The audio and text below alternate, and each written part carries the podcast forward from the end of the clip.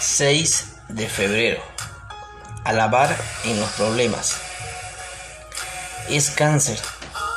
Quise ser fuerte cuando mi mamá dijo esas palabras. Rompí en llanto. Uno jamás quiere escucharlas, ni siquiera una vez, pero era la tercera vez que ella luchaba contra ese mal. Después de unos exámenes de rutina, se enteró de que tenía un tumor maligno debajo del brazo.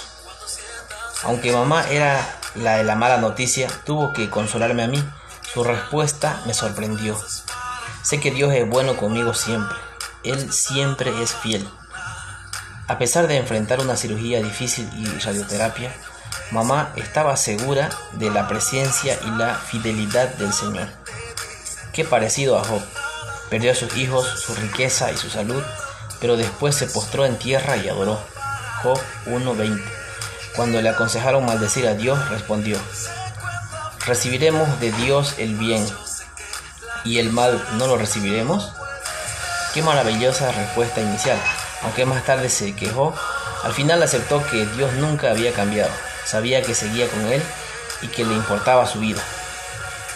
Para la mayoría, la alabanza no es la primera respuesta ante las dificultades. A veces, el dolor de nuestras circunstancias es tan abrumador que reaccionamos con temor o enojo. Pero ver la respuesta de mi mamá me recordó que Dios sigue estando presente y siendo bueno. Él nos ayuda a atravesar los momentos difíciles. Señor, que pueda alabarte en las dificultades. Que tengas un maravilloso día y recuerda, aún en los momentos más oscuros podemos elevar nuestra mirada al Señor.